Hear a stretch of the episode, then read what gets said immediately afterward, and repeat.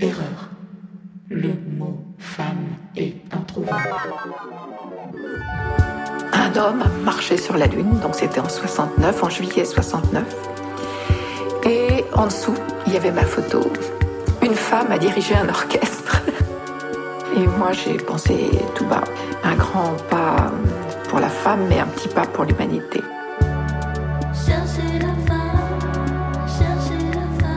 Le podcast qui parle des femmes et qui fait parler des femmes du monde de la musique. Bonjour à toutes et à tous, je m'appelle Flore Benguigui et je suis une femme du monde de la musique parmi tant d'autres, en tant que chanteuse, autrice et compositrice plus précisément, au sein du sextet L'Impératrice. À travers ce podcast, je vous propose d'aller chercher les femmes musiciennes trop souvent restées dans l'ombre et de leur rendre hommage, voire même de leur donner la parole. Après deux épisodes consacrés respectivement aux bassistes et aux pionnières des synthétiseurs, on se penche ce mois-ci sur les femmes chefs d'orchestre. Avant toute chose, faisons juste un petit état des lieux grâce aux recherches de la géniale Yacinthe Travet. Pour info, les chefs d'orchestre, c'est la plus élevée des barrières sociales entre les sexes à l'intérieur du marché de l'emploi musical. En France, 4% des chefs d'orchestre sont des femmes. 4%. 4. Putain, 2%. C'est minuscule. Alors j'ai essayé de comparer les chiffres. 4% ça représente aussi la part des animaux sauvages au sein des mammifères. C'est peut-être corrélé d'ailleurs. Peut-être pas.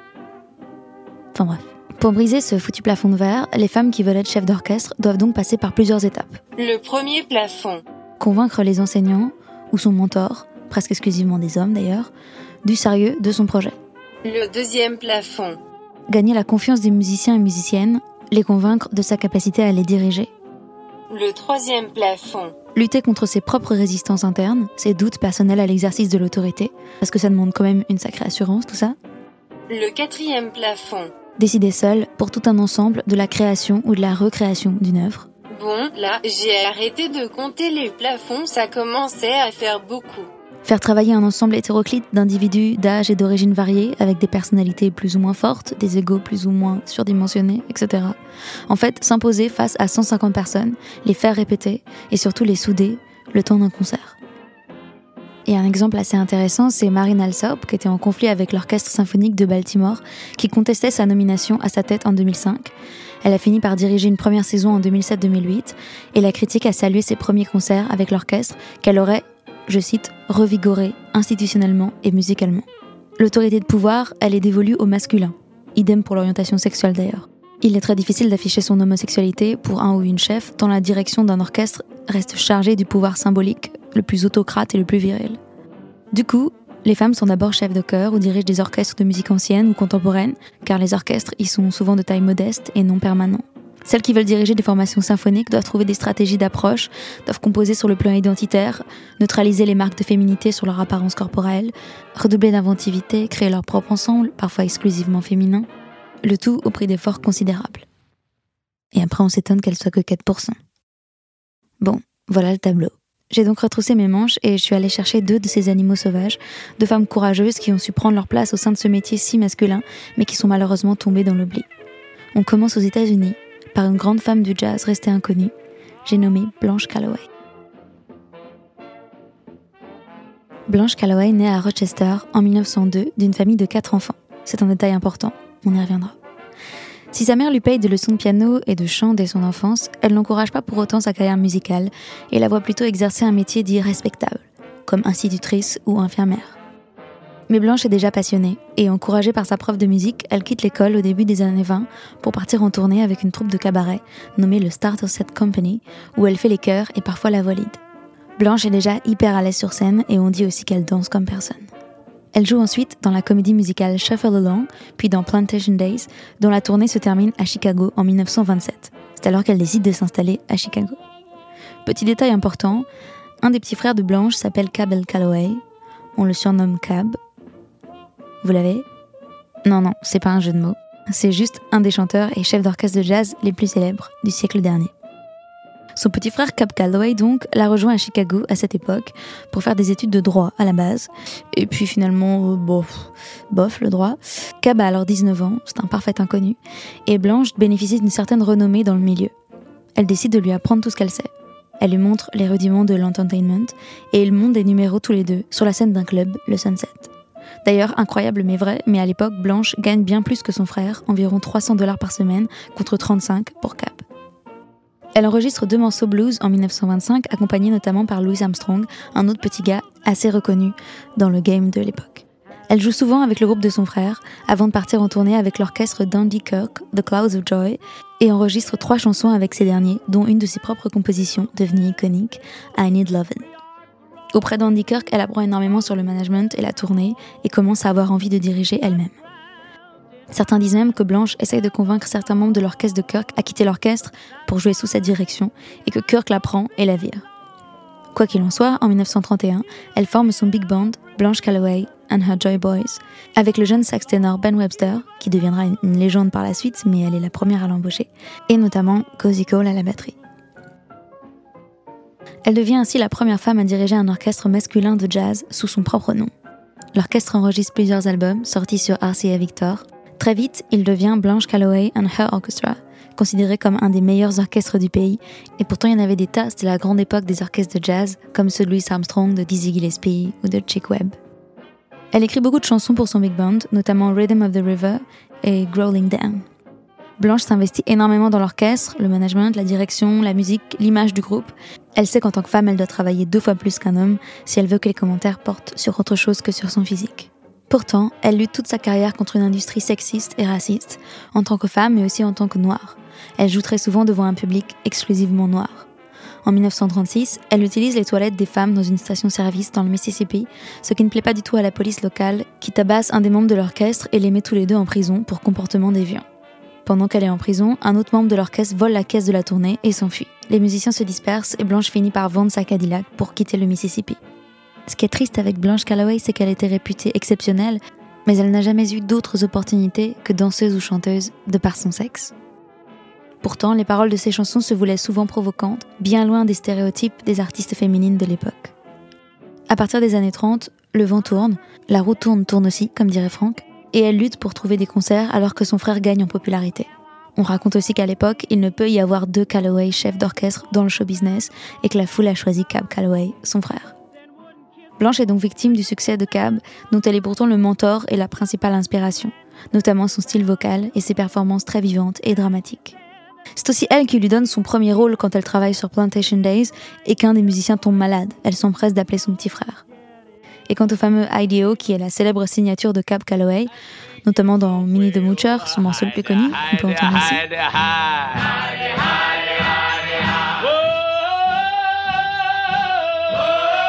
Il dit que ça lui est venu tout seul, quand il avait oublié les paroles en enregistrant le morceau, alors que Blanche avait déjà utilisé maintes fois cette idée et l'avait enregistrée dans Just a Crazy Song en 1931.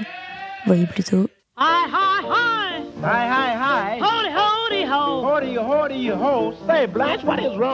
J'appelle ça du plagiat. Bref, la popularité de Cab la rattrape et ruinée, elle dissout l'orchestre en 1938. Pendant la Seconde Guerre mondiale, la popularité des orchestres de femmes la pousse à en former un, mais l'orchestre peine à tourner. Elle retourne en solo et chante dans des clubs à Philadelphie, puis divorce et s'installe à Washington DC où elle dirige un nightclub, The Crystal Cavern. Quand Ruth Brown, qui est connue plus tard comme la queen du RB et énorme chanteuse à succès, se fait virer par le chef d'orchestre du club d'à côté, elle l'engage pour chanter dans son club et devient sa manageuse. Grâce à elle, Ruth Brown signe plus tard avec Atlantic Records et devient même la première femme chanteuse de RB à signer avec eux. Blanche déménage ensuite à Miami, devient activiste politique et elle est la première femme afro-américaine à voter à l'élection de 1958. Elle participe aussi à des protestations pacifiques, elle devient DJ, programmatrice radio. Elle est d'ailleurs la première et unique femme DJ radio à Miami sur la station WMEM. En fait, elle aime bien être la première à faire les trucs et elle les fait plutôt bien. Elle nous quitte malheureusement en 1978, laissant derrière elle une carrière musicale et politique foisonnante, mais trop peu reconnue. Rendons-lui hommage en écoutant un extrait de I Got a Swing de Blanche Calloway and Her Orchestra.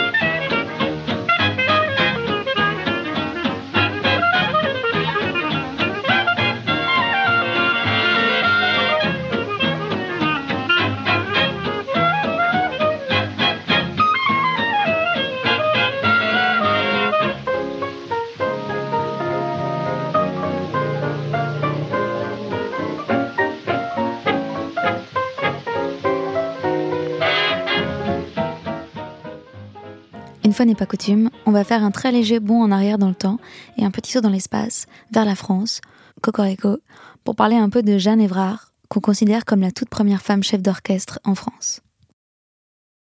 Née en 1893 à Neuilly-Plaisance, Jeanne est prise très jeune d'une passion pour le violon, qu'elle commence à 7 ans puis qu'elle étudie au Conservatoire national de Paris, après une première médaille de solfège à 14 ans, jusqu'à épouser un violoniste, Gaston Poulet, en 1912. Le couple fait sa carrière ensemble et grâce à l'appui du chef d'orchestre Georges Rabani, ils se font un petit nom dans le milieu jusqu'à être chargés, en 1913, de la création du Sacre du Printemps, monté par Nijinsky. Salué par la critique et encouragé par Gabriel Fauré lui-même, son mari crée le Quatuor Poulet. Oui, alors, on aurait pu s'arrêter là-dessus et se dire que c'était pas un super super choix de nom, et puis en fait c'est pas le sujet. Bref, Gaston étudie aussi la direction d'orchestre auprès de Arturo Toscanini. Jeanne n'est visiblement pas invitée au cours de chef d'orchestre, mais elle est prof de violon et surtout elle organise beaucoup de concerts de musique de chambre et elle aime rassembler les musiciens. Elle s'essaye aussi un peu au cinéma, elle joue dans deux petits films français en 1927 et en 1928, et elle décide de changer son nom en Jane Evrard pour se démarquer de son mari, parce que ça fait plus American aussi sûrement, et aussi peut-être parce que Jeanne Poulet c'est quand même sacrément moins classe. Son talent au violon est très reconnu, et même si elle ne fait pas partie du quatuor Poulet, sympa, elle remplace parfois le second violon. D'ailleurs, un jour qu'elle le remplace, Jeanne se rend chez Claude Debussy pour lui interpréter son quatuor en sol mineur, oui, à l'époque, on allait passer des après-midi chez Debussy comme ça, tranquille. Et Debussy la félicite et lui dit Dorénavant, c'est comme cela qu'il devrait être joué. Et paf. En 1930, après son divorce, désolé Gaston, Jeanne décide de sortir de l'ombre de son mari et fonde elle-même un orchestre entièrement féminin, composé de 25 musiciennes, toutes premier prix du Conservatoire de Paris. Elle l'intitule sobrement L'Orchestre féminin de Paris. Le recrutement est évidemment une tannée, surtout parce qu'à l'époque, les femmes ont peu accès aux instruments avant, parce qu'on considère qu'ils déforment les visages des femmes soufflantes, et que ça, c'est carrément horrible à voir, mais mon Dieu, mais quelle horreur Pour contourner le problème, Jeanne décide donc que son orchestre sera un ensemble à cordes. Mais même les contrebassistes sont très rares à l'époque. Il n'y en a donc qu'une dans son orchestre, la seule qu'elle ait pu trouver.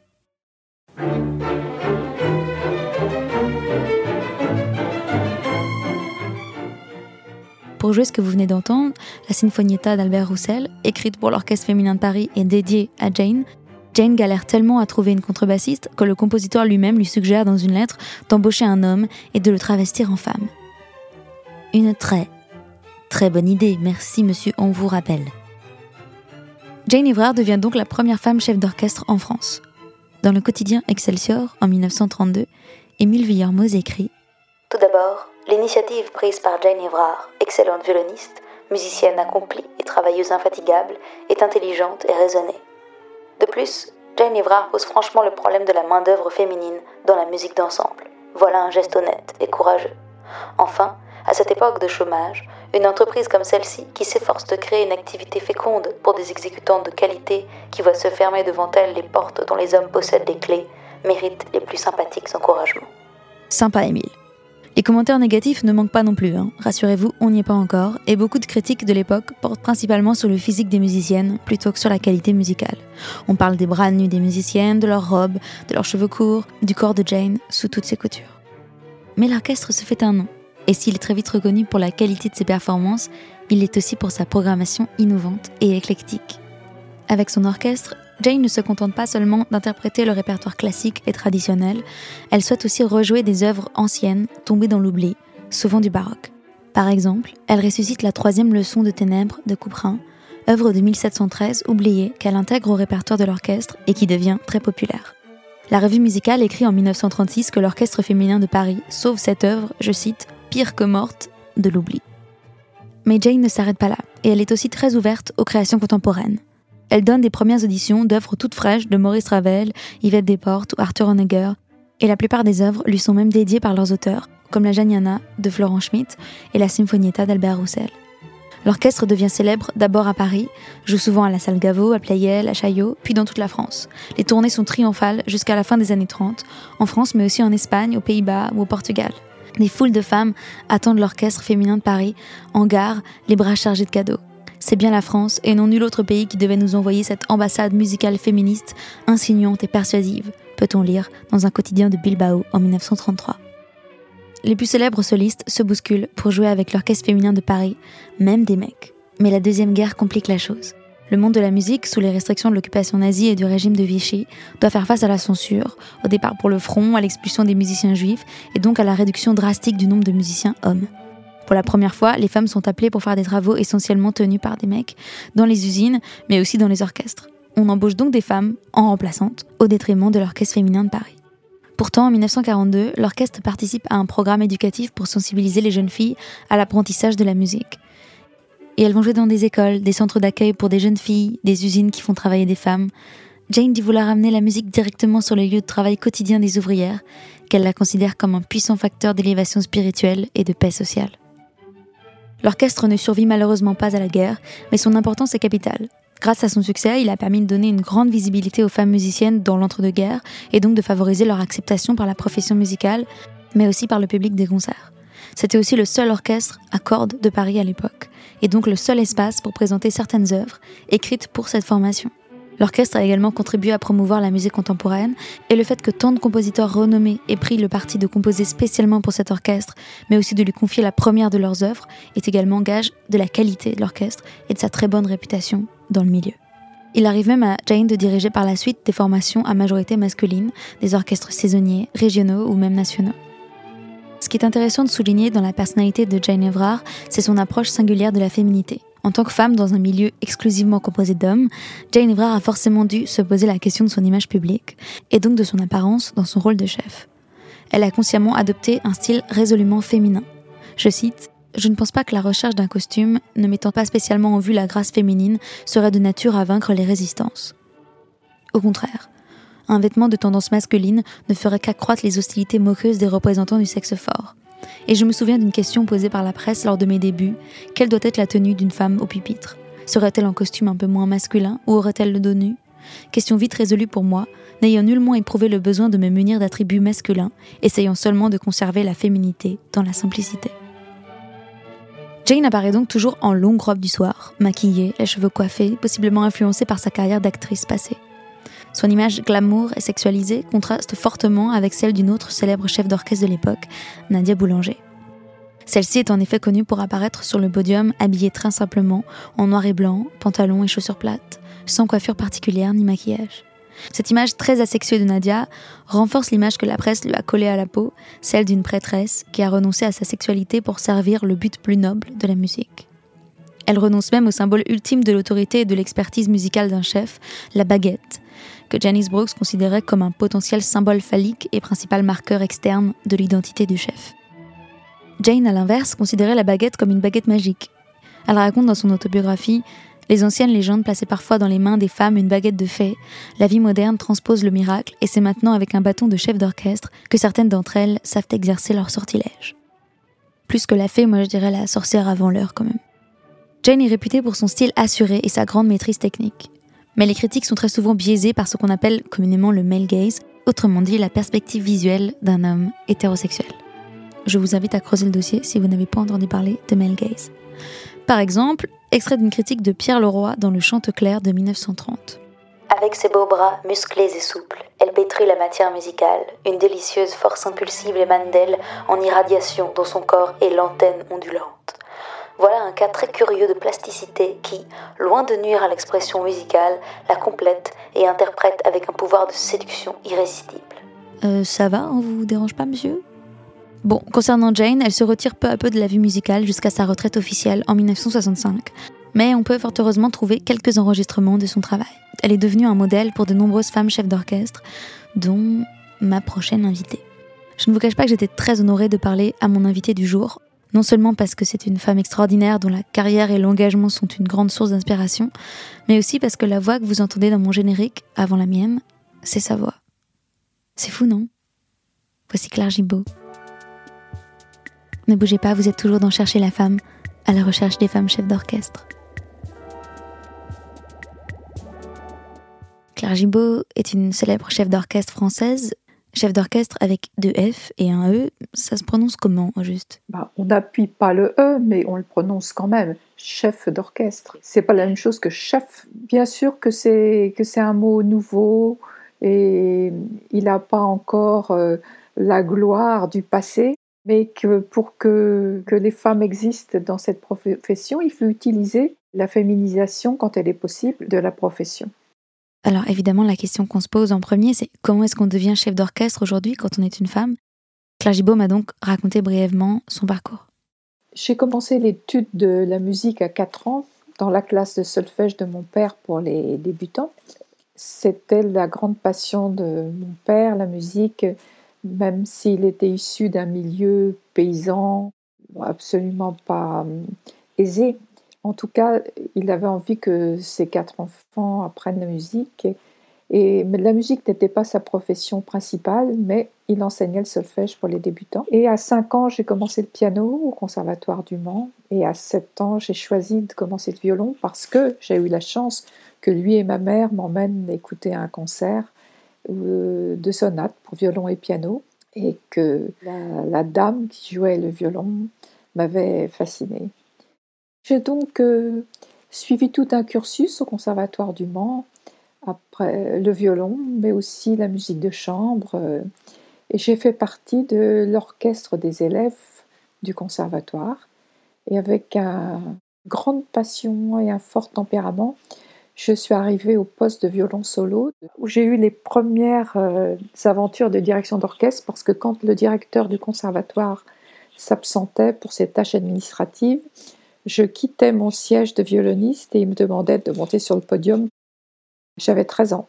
Et a germé dans ma tête, euh, dans mon cœur, dans mon corps, l'envie de, de, devenir vraiment chef d'orchestre, d'autant plus que comme euh, j'ai beaucoup d'élèves, mais j'ai dû faire partie de l'orchestre euh, semi-professionnel qui regroupait les professeurs du conservatoire et les meilleurs élèves. Et, c'est là que j'ai découvert ce que c'était un vrai chef d'orchestre, que j'ai découvert le grand répertoire symphonique qui m'a passionné parce que à l'orchestre d'élèves du conservatoire ou en classe de musique de chambre, je n'avais pu aborder que, des œuvres plus intimes. Là, tout d'un coup, jouer les symphonies de Beethoven, de Brahms, ça c'était magnifique. Je suis allée voir le directeur du conservatoire et je lui ai dit que je voulais apprendre la direction d'orchestre.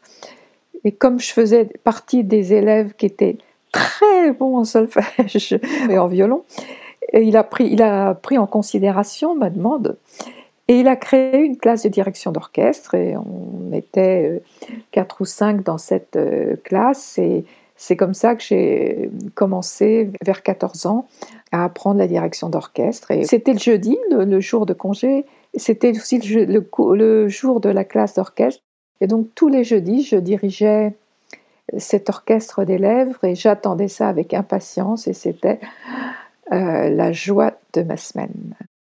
J'ai eu un, premier prix de direction d'orchestre au bout de, de, quelques années et le projet a été de, de me faire entrer au Conservatoire national supérieur de musique de Paris sur concours j'ai passé ce concours, on était 25 candidats pour deux places et j'ai eu la place. Donc euh, là, ça commençait à devenir sérieux.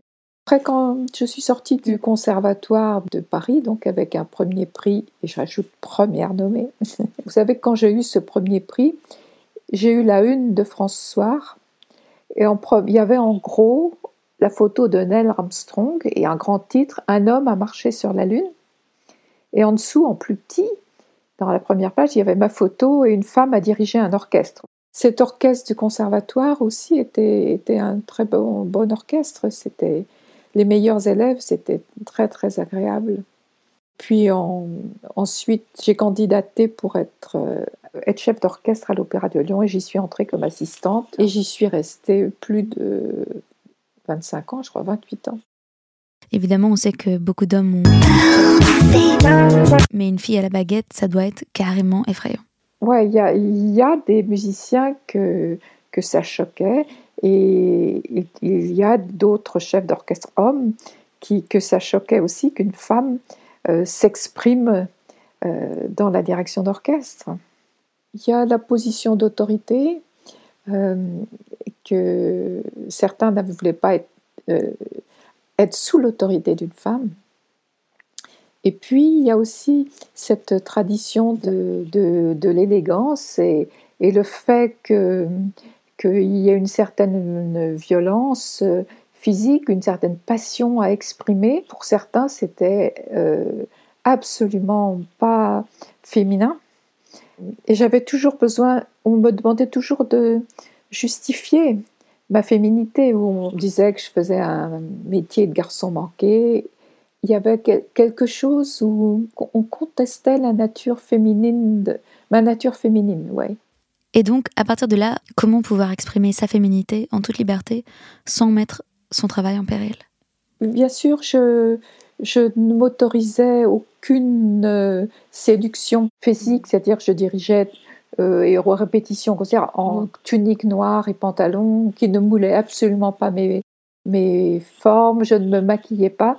Je voulais être reconnue comme une personne et comme une, une je voulais être reconnue comme une grande musicienne. Mais peut-être qu'à un moment je suis allée trop loin parce que j'ai aussi refusé non seulement la séduction physique, je trouve qu'il n'avait rien à voir avec le métier, mais aussi euh, une séduction plus profonde de la personne, qui est une forme de, charisme, voilà, de, bienveillance. Et au fond, ce dont je me rends compte longtemps après, c'est que oui, on, a un peu ce, syndrome de l'imposteur, enfin on l'a beaucoup, quoi. Et on travaille beaucoup, mais on pense toujours qu'on n'est jamais assez préparé et qu'ils n'ont pas, ils pas tort de nous contester, et que quand il y a des critiques, elles sont légitimes. Je me souviens qu'à un moment, certains contestaient en me disant on ne comprend pas vos gestes. Alors je suis devenue d'une précision euh, vraiment imparable. Et à ce moment-là, on me disait ah vous êtes trop précise. Ça nuit à la musique. Et c'est vrai d'une certaine façon. J'étais sans arrêt sous l'analyse, le regard, on ne me faisait pas de cadeau de toute façon. Et en plus de ça, malgré un travail acharné, un talent indéniable et un CV à en faire pâlir n'importe quel chef d'orchestre, le plafond de verre persiste. Après avoir dirigé euh, euh, à l'Opéra de Lyon pendant 28 ans des grands opéras, après avoir euh, été l'assistante de Claudio Abbado à la Scala de Milan, dirigeait sa suite à Covent Garden à Londres, dirigeait les musiciens de la Philharmonie, était en poste à Rome. Quand j'ai postulé euh, pour être euh, directrice d'un orchestre français absolument pas parisien et d'une grande ville de province, ma candidature n'a même pas été sélectionnée j'avais quand même un, curriculum vitae assez important.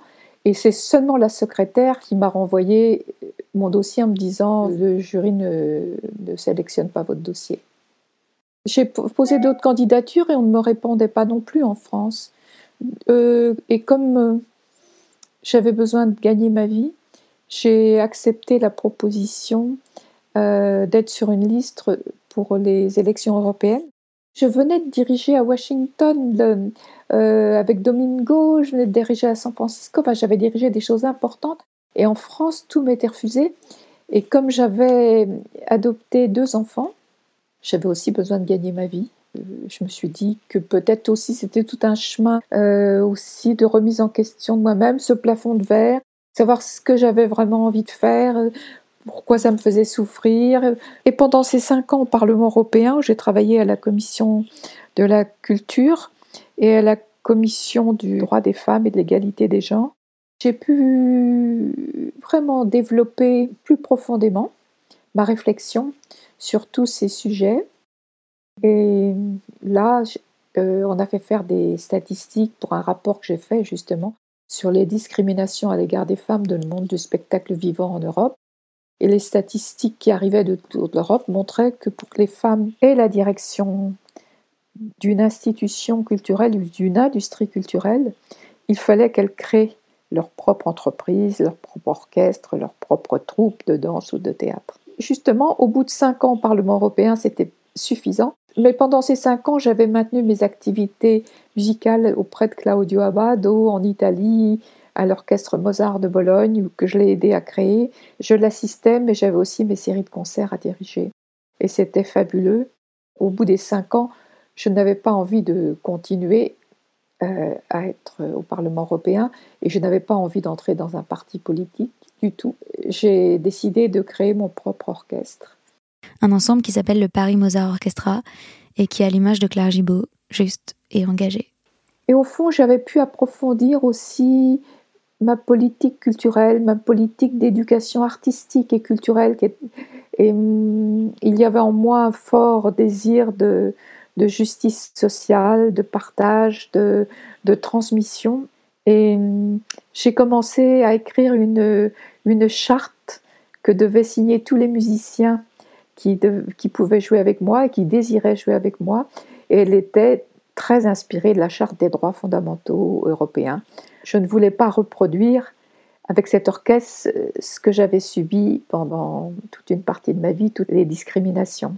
Donc la charte, elle instituait le fait que nous devions tous lutter contre toutes les formes de discrimination, que ce soit le, le racisme, l'antisémitisme, l'homophobie, le sexisme, les discriminations sur l'orientation politique ou religieuse, etc. L'égalité de salaire aussi entre tous les musiciens et même le chef. C'était une vraie fraternité que je souhaitais créer parce que je trouve que la disparité de salaire entre le chef d'orchestre et les musiciens est quand même euh, invraisemblable.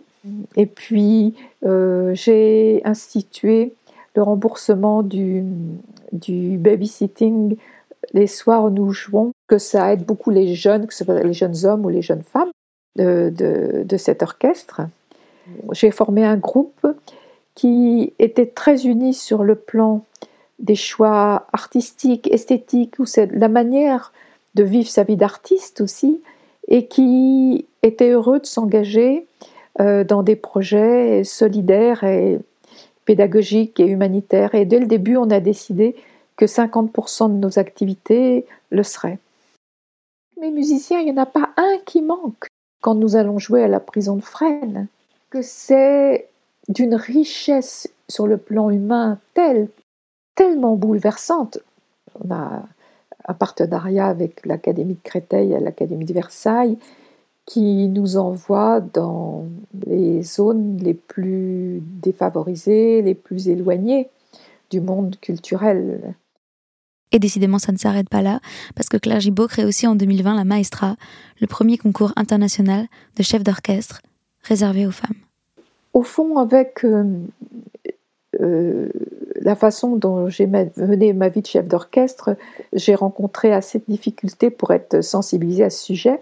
Et puis, j'ai été euh, demandée comme membre du jury d'un concours international de direction d'orchestre à Mexico J'étais la seule femme dans le jury et dès le premier jour, un chef d'orchestre euh, du jury m'a dit Madame, mon médecin qui est un grand scientifique euh, me dit que les femmes biologiquement ne peuvent pas être chef d'orchestre. Alors j'ai éclaté de rire, je, lui ai demandé de m'expliquer ce qui nous empêchait biologiquement d'être chef d'orchestre en lui précisant que ça faisait quand même un certain nombre d'années que j'exerçais ce métier. Et il m'a dit Mais madame, euh, les femmes ont les bras tournés vers l'avant et c'est tout naturel, c'est pour prendre des bébés dans leurs bras. Septembre 2018. Et pendant le concours, il a été insupportable avec les quelques candidats qui avaient été sélectionnés. Il se, cachait la tête sous sa veste, il les écoutait pas et il les notait pas. Une, jeune femme a réussi à aller jusqu'en finale elle a eu autant de voix qu'un jeune homme et elle n'a pas eu un premier prix ex aequo. Et euh, la direction du concours lui a attribué un deuxième prix. Et j'ai résisté beaucoup comme membre du jury, mais euh, j'ai dû me plier à cette décision. Et j'étais scandalisée en rentrant à Paris. Je me disais qu'est-ce qu'il faut que je fasse, qu'est-ce que je vais faire, est-ce qu'il euh, faut vraiment que j'aide mes jeunes consoeurs que c'est pas normal euh, et pourquoi il y avait si peu de femmes sélectionnées dans ce concours.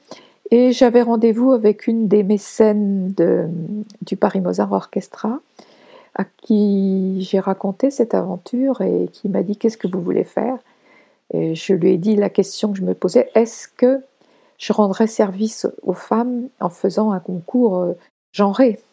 Est-ce que je ne leur nuirais pas? Et elle m'a répondu, en tout cas, si vous le décidez, je vous le finance. Et, en quelques semaines, elle et puis d'autres mécènes qui suivent le Paris Mozart Orchestra ont trouvé que c'était extrêmement pertinent, important. Si bien que j'ai pu aller voir euh, euh, mes deux amis, la tête de la Philharmonie de Paris, Laurent Bell et Emmanuel Entré. Ma proposition les a enthousiasmés et je dois dire que leur caution, leur professionnalisme, et puis la Philharmonie de Paris, euh, avec son rayonnement mondial, euh, a porté le concours euh, dans le monde entier, puisque avec ce concours qu'on a donc créé ensemble, le premier concours pour femmes est, unique au monde. Nous avons eu 220 ah candidatures et de 51 nationalités. On a dû en sélectionner 12 qui ont passé le, concours. Et ce qui était beau et magnifique, d'abord qu'elles avaient du talent, elles avaient un très bon niveau, mais qu'on ne l'a pas vécu comme une compétition. C'était un moment de mise en lumière de, de tous ces talents et puis de, bienveillance et de, solidarité les unes envers les autres. Tout le concours était retransmis en direct sur Arte, a été extrêmement regardé. Euh, on a eu une presse dans le monde entier. Donc le deuxième concours aura lieu euh, en mars 2022. Et tant que nous ne serons pas arrivés à des statistiques de parité convenables, on le maintiendra. Eh ben, on n'est pas rendu. Merci infiniment Claire et merci à toutes ces femmes si inspirantes on va se quitter aujourd'hui sur la symphonie numéro 5 en si bémol majeur D485 de Schubert, jouée par le Paris Mozart Orchestra sous la direction de Claire Gibault, enregistrée au théâtre des Champs-Élysées en mai 2014. Et c'est absolument magnifique. Merci d'avoir écouté ce podcast. N'hésitez pas à le partager autour de vous s'il vous a plu. Et on se retrouve le mois prochain pour aller chercher d'autres animaux sauvages. Prenez soin de vous.